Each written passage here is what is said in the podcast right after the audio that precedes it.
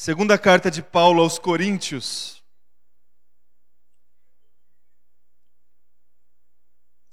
Capítulo 4. A partir do primeiro verso. Segunda carta de Paulo aos Coríntios, capítulo 4. Eu leio do primeiro verso até o verso de número 18.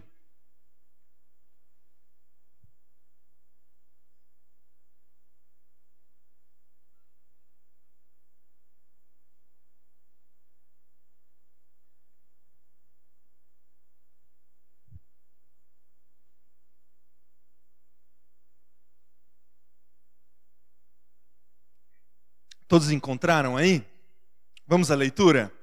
O texto diz assim: Portanto, visto que temos este ministério pela misericórdia que nos foi dada, não desanimamos. Antes, renunciamos aos procedimentos secretos e vergonhosos. Não usamos de engano nem torcemos a palavra de Deus.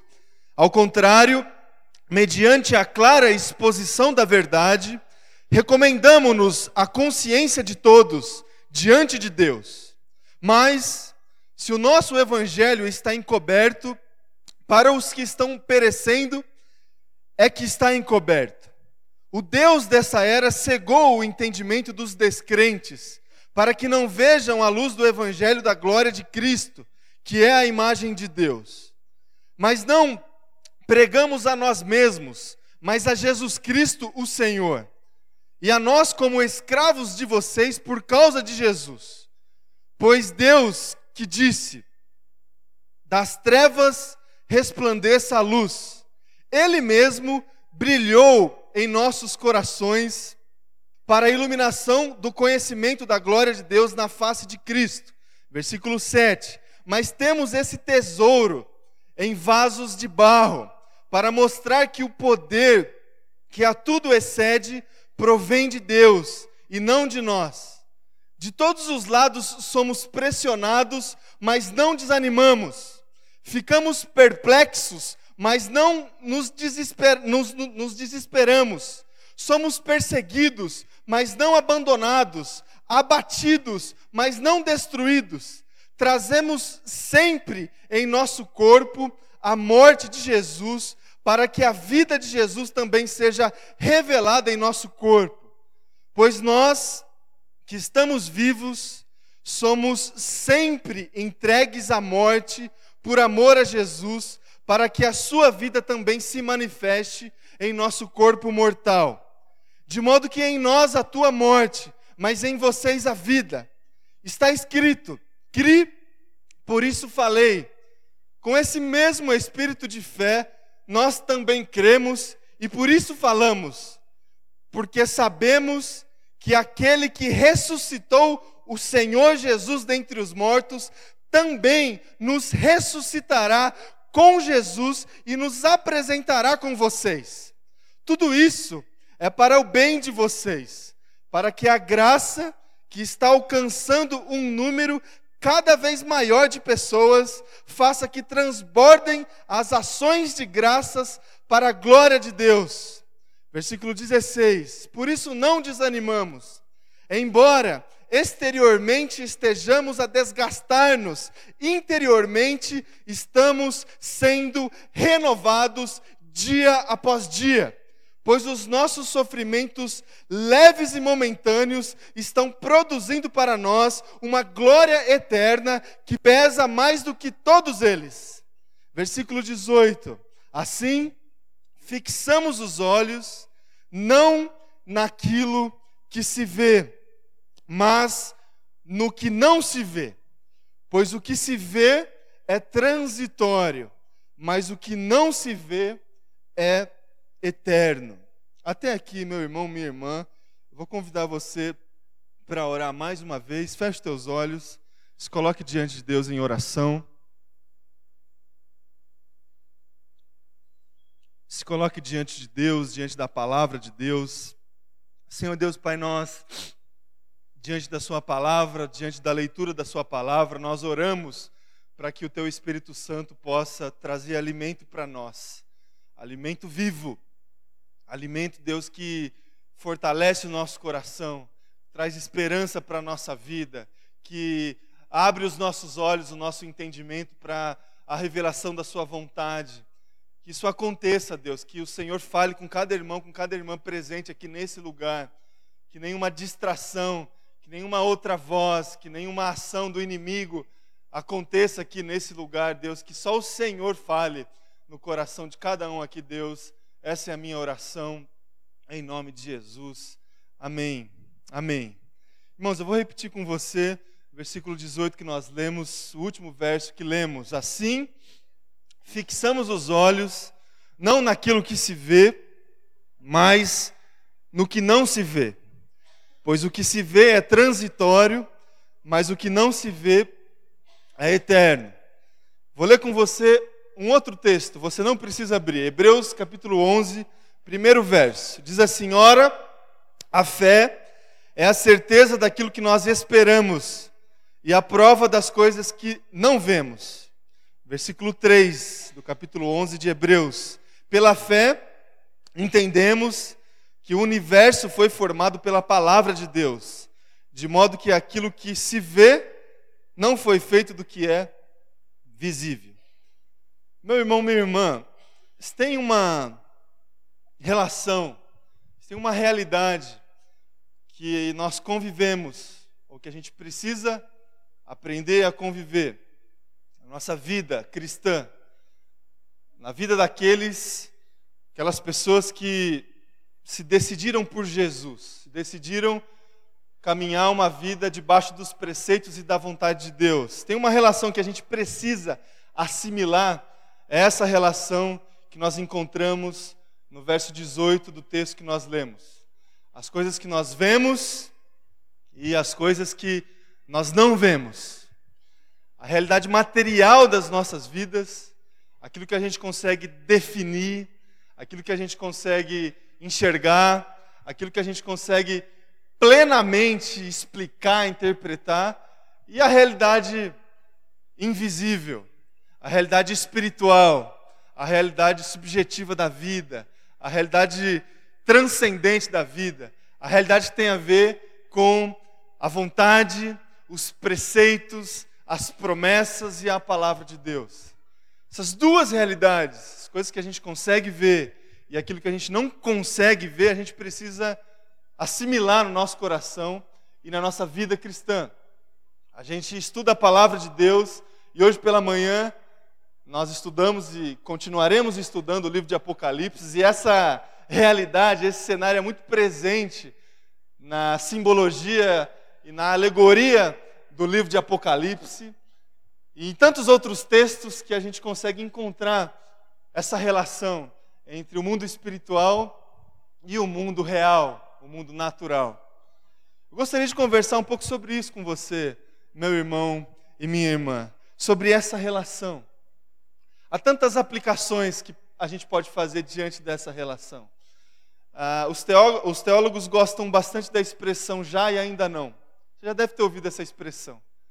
As coisas que já aconteceram, as coisas que já foram consumadas, as coisas que a gente já consegue perceber, as promessas que já se cumpriram, aquilo que Cristo já fez, aquilo que já aconteceu, das, dos testemunhos dos filhos e filhas do Senhor, e aquilo que ainda não aconteceu, aquilo que ainda não se materializou na história do mundo, aquilo que ainda não se concretizou nas nossas vidas. Os teólogos gostam bastante dessa expressão, que é uma aplicação dessas duas realidades. E há tantas outras aplicações que a gente pode é, utilizar para explicar esse cenário. Aquilo que já está consumado e aquilo que está no porvir, Aquilo que é transitório e aquilo que é eterno são expressões que a gente encontra exatamente no versículo 18 do texto que nós lemos. O material e o espiritual, o objetivo e o transcendente, o reino dos homens e o reino de Deus. Diante dessa reflexão, meu irmão e minha irmã, o que, que a gente precisa fazer? Qual é a postura que, deve, que a gente deve tomar diante dessas duas realidades da vida. A gente precisa, meu irmão e minha irmã, de muita sabedoria do Senhor. sabedoria que vem do alto, para a gente conseguir alocar essas duas realidades da vida, para a gente conseguir, diante dessas realidades, definir as nossas escalas de prioridade. O que, que a gente vai levar em conta? O que a gente vê ou o que a gente não vê? O que, que vai definir a nossa postura e o nosso comportamento? A forma, meu irmão e minha irmã, que a gente escolher para lidar com essas duas realidades vai é, definir o jeito que a gente vai lidar com as nossas demandas. A forma que você escolher, meu irmão e minha irmã, para lidar com essas realidades da vida, vai definir, por exemplo, o jeito que você vai lidar com as suas crises, com os seus problemas, com as pressões do dia a dia, com as suas faltas, com a má notícia. A forma que nós, que a gente escolher para lidar com essas realidades da vida, meu irmão e minha irmã, vai, vai definir o jeito que a gente vai lidar com as conquistas das nossas vidas, aquilo que é bom para nós. E tantas outras situações que a gente lida o tempo todo, os nossos relacionamentos, a nossa fé, o nosso relacionamento com Deus. A gente precisa, meu irmão e minha irmã, de muita sabedoria, sabedoria que vem do alto, para a gente conseguir lidar com as coisas que nós vemos e as coisas que nós não vemos. A tendência que há no nosso coração, e certamente a tendência que há no teu coração, é que a gente se coloque diante da vida apenas levando em conta as coisas que a gente consegue ver. Essa é a tendência que a gente viva a nossa vida sem o exercício da fé. Que a gente viva a nossa vida somente a partir daquilo que a gente consegue definir, interpretar. Aquilo que faz parte das nossas categorias humanas de interpretação e avaliação. Essa é a tendência do nosso coração. Diante de uma crise, diante de um problema, você sabe disso. A tendência que está aí no teu coração é somente você levar em conta aquilo que você está enxergando, o problema, a dificuldade, a consequência. E o contrário também. Só que dessa forma, meu irmão, minha irmã, a consequência de assimilarmos essa tendência natural do coração humano de viver uma vida sem o exercício da, da fé é a gente viver uma vida cheia de frustração, de desânimo, de fardo, de é, sabe aquela realidade pessimista que a gente consegue encontrar facilmente no livro de Eclesiastes? A conclusão que o autor do Eclesiastes chega no final da vida, uma conclusão pessimista, mal-humorada da vida, que tem a ver somente com aquela pessoa que viveu uma vida sem o exercício da fé, apenas se baseando naquilo que os olhos do autor conseguiu enxergar: as conquistas, as decepções, as vaidades da vida. Se assimilarmos, meu irmão e minha irmã, apenas essa tendência natural do coração de viver uma vida sem o exercício da fé, certamente a gente vai viver uma vida debaixo desses sentimentos negativos e pessimistas. Desânimo, frustração. É só você fazer o exercício, meu irmão e minha irmã, de você olhar para 2017 apenas se baseando naquilo que você recebe dos noticiários. Que ano difícil, né, meu irmão e minha irmã? As pessoas projetam. Que ano difícil. É uma vida que é experimentada somente diante daquilo que a gente consegue ouvir e ver. Agora existe uma proposta, meu irmão e minha irmã. Existe um desafio para nós. Existe um desafio para todos aqueles que se colocam diante de Deus Existe um desafio, meu irmão e minha irmã, para a minha vida e para a sua vida. Para todos aqueles que se propuseram um dia a obedecer o chamado do Senhor. existe uma proposta, que é viver a nossa vida exercitando a nossa fé, que é viver a nossa vida, o nosso dia a dia, diante das coisas que a gente não consegue ver, diante daquilo que ainda não se materializou, diante da palavra de Deus, que é promessa, diante daquilo que nós acreditamos que tem a ver com a identidade do nosso Deus, diante daquilo que Jesus Cristo já fez, mas que sinaliza para nós um amanhã diferente. Essa é a proposta, meu irmão e minha irmã, que a gente encontra quando a gente se coloca a estudar profundamente as Escrituras Sagradas. É a gente ampliar o nosso horizonte, é a gente remar contra a maré e viver uma vida além dos limites humanos, além das categorias de avaliação e de interpretação que o coração do homem pode fazer. Essa é a proposta que nós temos, meu irmão e minha irmã. Você certamente já fez esse exercício ou ainda fará, de olhar para o seu ano de 2017. A gente está na entrada dele, no átrio do ano. Tem tantos meses ainda para vir, tantos dias para vir. E eu não sei o que, que você consegue enxergar do seu ano de 2017. Eu não sei se você tem boas perspectivas ou não. Eu não sei se o ano de 2017 promete para você coisas boas ou você não tem nenhum tipo de perspectiva positiva para o seu ano de 2017. Não conheço com detalhes a sua vida, mas certamente você já fez esse exercício. A proposta e a sugestão que eu faço para você, meu irmão e minha irmã, é que você olhe para esse ano que começa, que você consiga enxergar em 2017 a possibilidade de você viver pela fé, a possibilidade de você acreditar em alguma coisa diferente, a possibilidade de você acordar todas as manhãs e se colocar diante de Deus, clamar pela misericórdia do Senhor e ter o seu coração sendo transbordado pela esperança de Jesus. As notícias são negativas, as projeções também, mas você pode, meu irmão e minha irmã, ter um ano de 2017 abençoado pelo Senhor, um ano de vitória, um ano, um ano onde você vai exercitar a sua fé. Essa é a proposta, meu irmão e minha irmã, que nós encontramos nas Escrituras Sagradas, especialmente nesse texto que nós lemos do apóstolo Paulo. De fixarmos os nossos olhos nas coisas que nós não vemos. E não fixarmos os nossos olhos naquilo que nós vemos. Porque aquilo que se vê é transitório.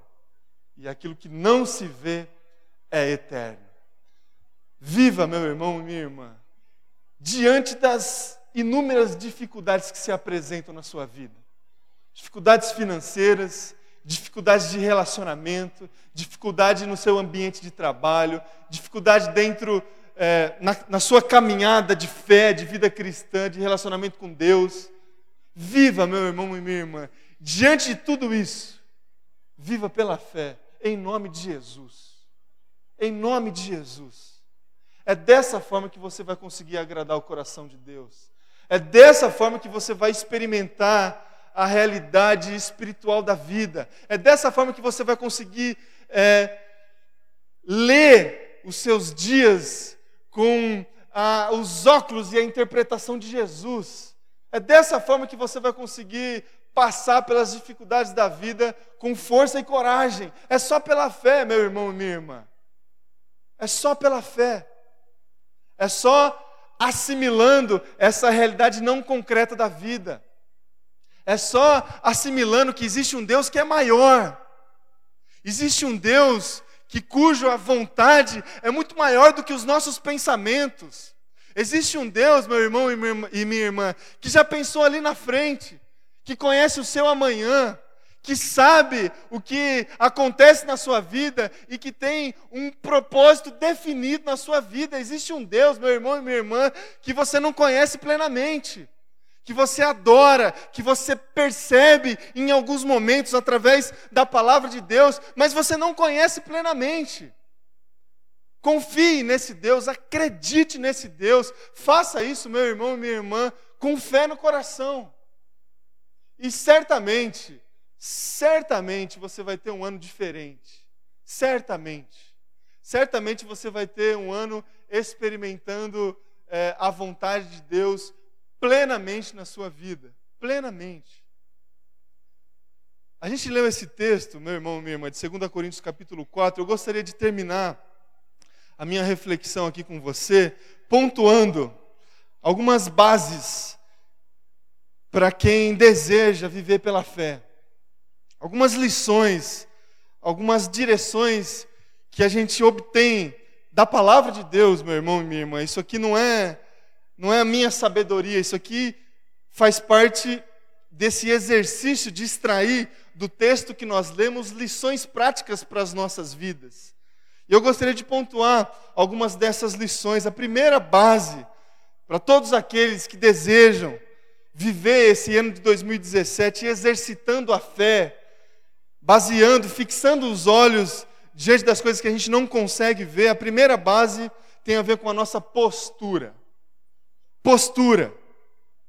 Versículo 2 do texto que nós lemos: Antes renunciamos aos procedimentos secretos e vergonhosos. Não há, meu irmão e minha irmã, exercício da fé, uma vida com os olhos fitos no Senhor e nas coisas que nós não conseguimos enxergar plenamente, sem santidade. Não existe.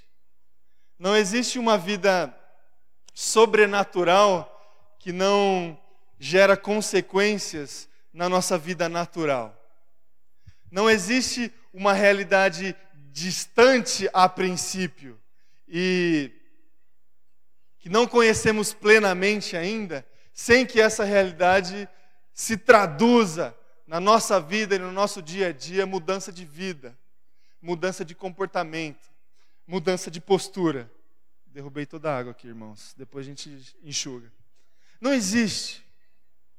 Por isso que no texto que nós lemos, o apóstolo Paulo, ele discorre sobre essas realidades da vida, sobre o seu chamado, sobre a convicção do seu ministério e a motivação que ele tem em exercitar o seu ministério diante da fé que ele tem em Cristo Jesus, das coisas que ele não consegue ver e das dificuldades que se apresentam e se apresentaram diante da vida dele o tempo todo desânimo, frustração, morte, não existe esse exercício de lidar com essas duas realidades sem postura diante de Deus, de uma vida reta e obediente aos preceitos do Senhor.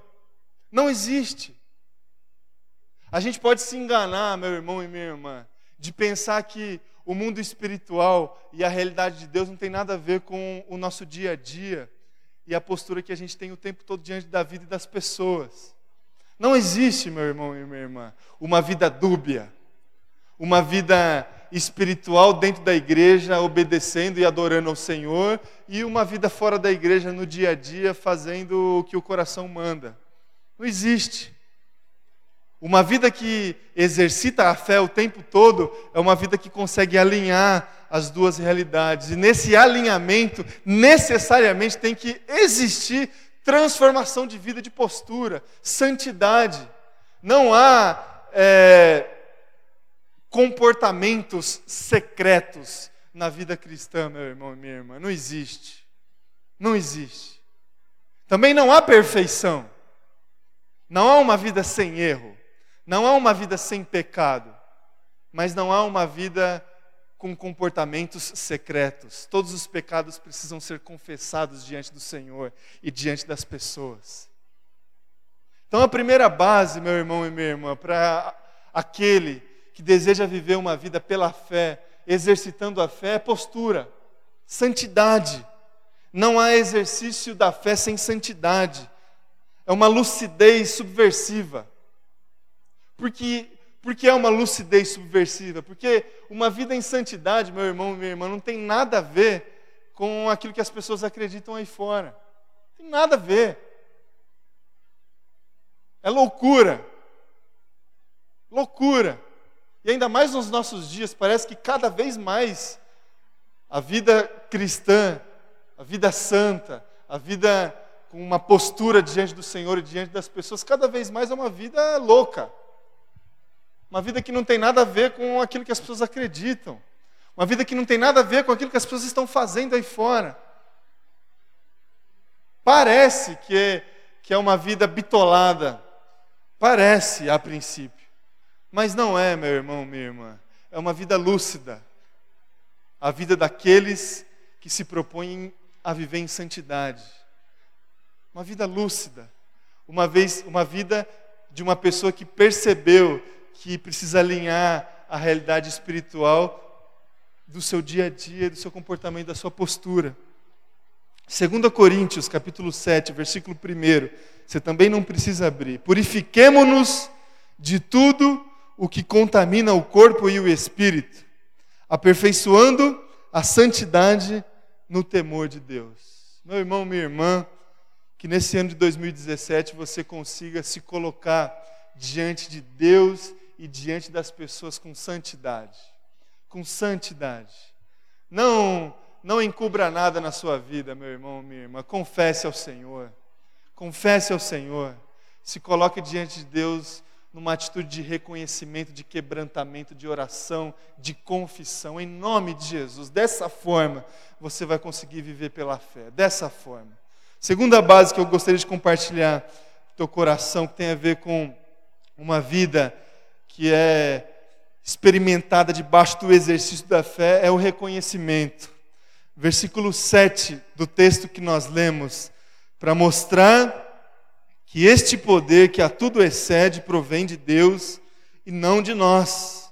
Não existe, meu irmão e minha irmã, exercício da fé sem entrega. Sem entrega. Sem a gente reconhecer no nosso coração que a nossa vida não é nossa. Os recursos que nós temos não são nossos. O tempo que nós temos não é nosso. A gente entrega isso todos os dias no altar do Senhor. A gente reconhece que tudo vem do Senhor e tudo é para o Senhor. E é um exercício constante de adoração ao Senhor, de entrega ao Senhor. Esse exercício vai nos mostrar que nós vivemos a nossa vida exercitando a nossa fé. Porque a tendência natural também, meu irmão e minha irmã, é a gente segurar tudo a gente manter o controle de toda a situação, a gente manter o controle do nosso tempo, a gente manter o controle da nossa família, dos nossos recursos, do nosso futuro. Essa é a tendência. É isso que o nosso coração é forçado todos os dias de se colocar na, na zona de conforto e de controle da vida. E a gente precisa de muita fé, meu irmão e minha irmã, para entregar.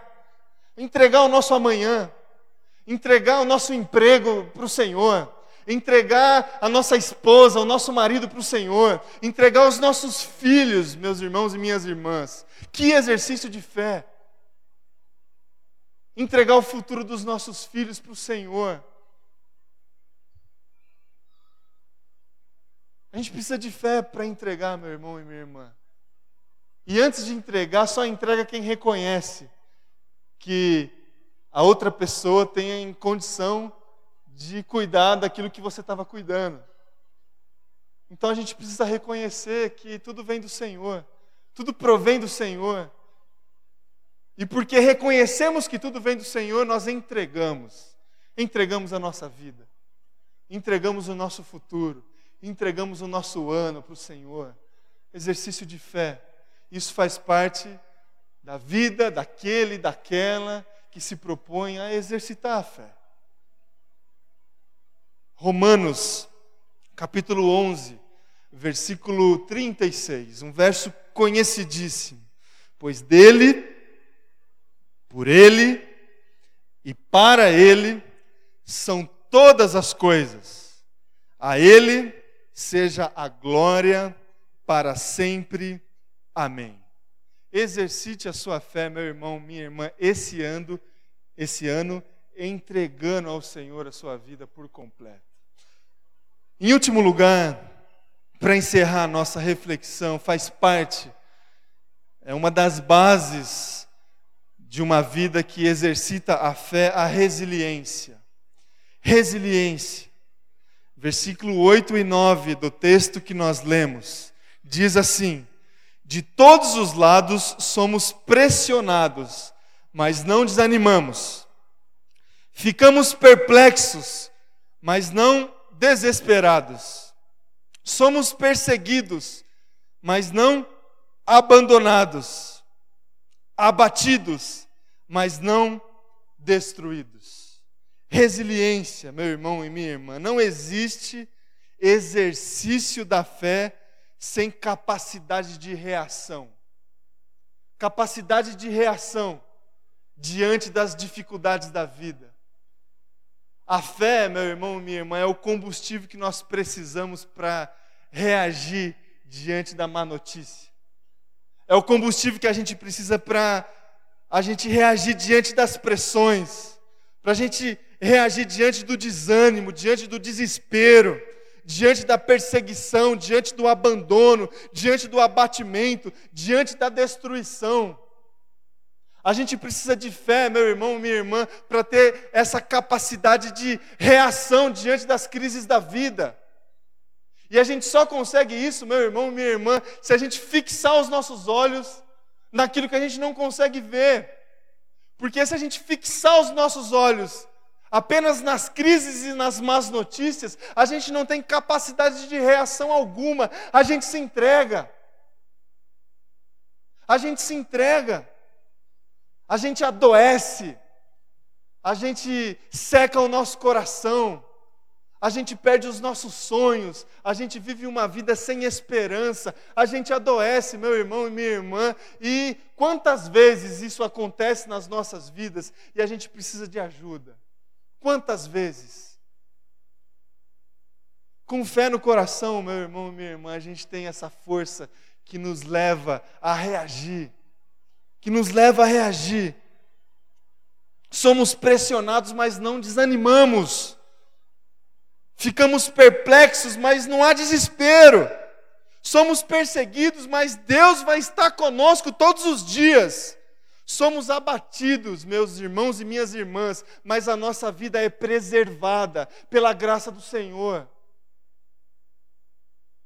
Reaja, meu irmão, minha irmã. Traga no teu coração todos os dias a alegria do Senhor, a alegria que vem antes da notícia, a alegria que é força, a alegria que fortalece o coração, para daí então a gente receber as notícias. Normalmente a alegria que as pessoas experimentam vem depois da notícia. A alegria do Senhor vem antes da notícia. Ela nos prepara para a notícia, para as boas e para as más. Que essa alegria do Senhor invada o teu coração e te dê toda essa capacidade de reação. Encha o seu coração, meu irmão, minha irmã, de fé do Senhor. Romanos capítulo 5, verso 3 e 4. A tribulação produz perseverança. A perseverança é um caráter aprovado. E um caráter aprovado, esperança. Esperança. Que esse ano, meu irmão e minha irmã, de 2017, que você consiga exercitar sua fé. Que se preciso for, meu irmão e minha irmã, ore ao Senhor pedindo que o Senhor aumente a sua fé. Os discípulos fizeram isso. Faz isso, meu irmão e minha irmã. Senhor, aumenta a minha fé. Me ajuda. É esse o convite que eu faço para você agora, meu irmão e minha irmã. Feche teus olhos. Queria convidar você a ficar em pé. Feche teus olhos, vamos orar.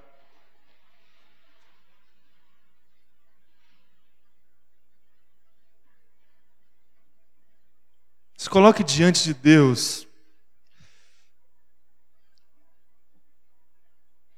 Talvez, meu irmão e minha irmã, você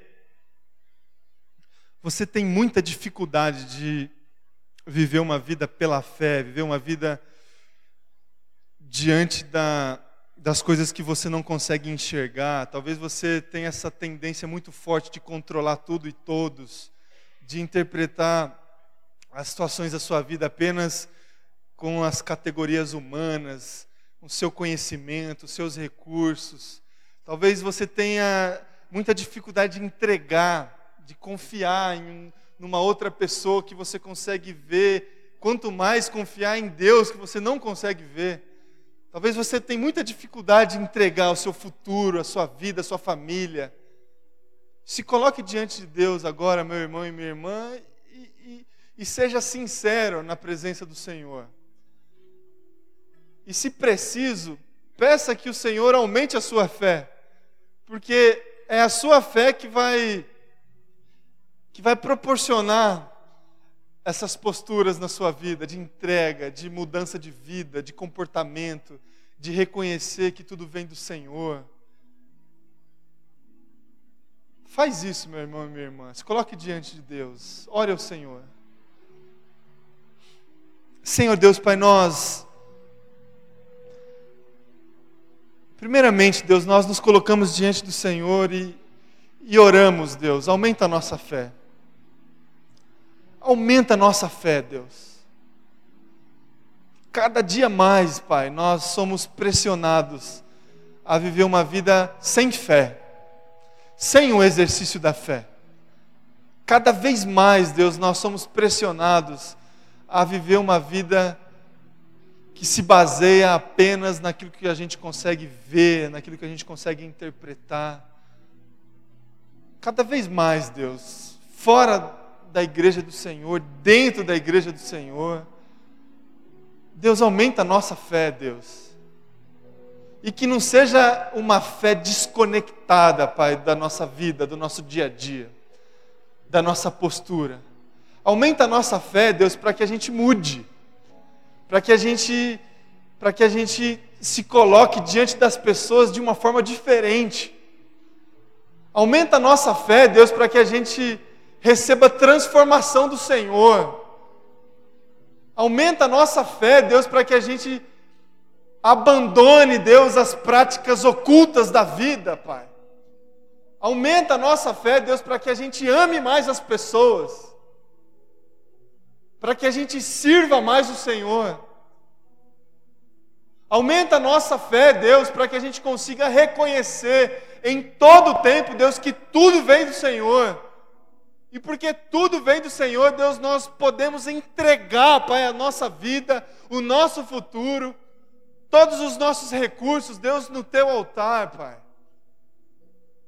Aumenta a nossa fé, Deus, para que a gente tenha capacidade de reação diante das más notícias, diante das provações da vida, diante, Deus, dos desânimos diante, Deus, das perplexidades da vida. Pai, aumenta a nossa fé para que a gente reaja todo o tempo, Pai.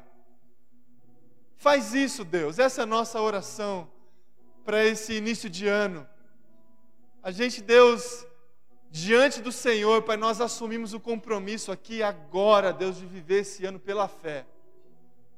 Viver esse ano, Deus, com os nossos olhos fitos no Senhor no Senhor, Deus, o consumador da nossa fé, da nossa salvação. Nós assumimos esse compromisso, Deus. Nos ajuda a cumprir. Em nome de Jesus, Deus, essa é a nossa oração.